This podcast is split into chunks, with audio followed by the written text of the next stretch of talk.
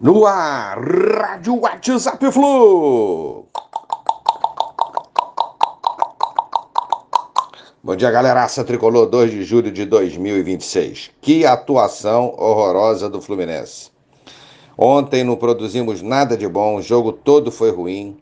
É, o São Paulo criou algumas chances no segundo tempo e definiu assim sua vitória sobre nós no final do jogo. São Paulo foi aos 21 pontos como nós. Fluminense fica na frente pelo critério de desempate gols pró. Fluminense está em quinto lugar, conseguiu se manter apesar desse jogo horroroso, essa derrota. O Inter empatou com o Cruzeiro e também ficou atrás do Fluminense. Essa é a situação atual, mas hoje temos outros jogos. Bragantino pega o Corinthians e pode nos passar. Furacão e Galo, se vencerem seus jogos, nos passarão também.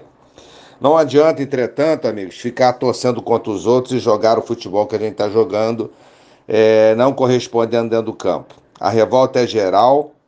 Auxiliado de Liz, Eduardo Barros pediu desculpa pelo desempenho ruim.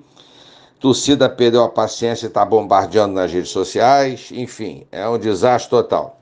Agora, uma semana para o próximo jogo contra o Inter no Maracanã, no outro domingo.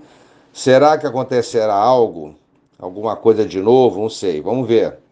Durante essa semana aí, reação da diretoria, reação do Diniz e o time, o que será que eles acham dessa queda absurda de rendimento? Acho que algo precisa ser feito.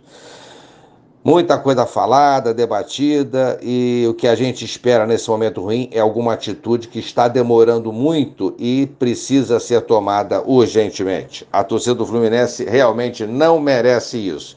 Bom domingo uma boa semana a todos. Um abraço, valeu, tchau, tchau.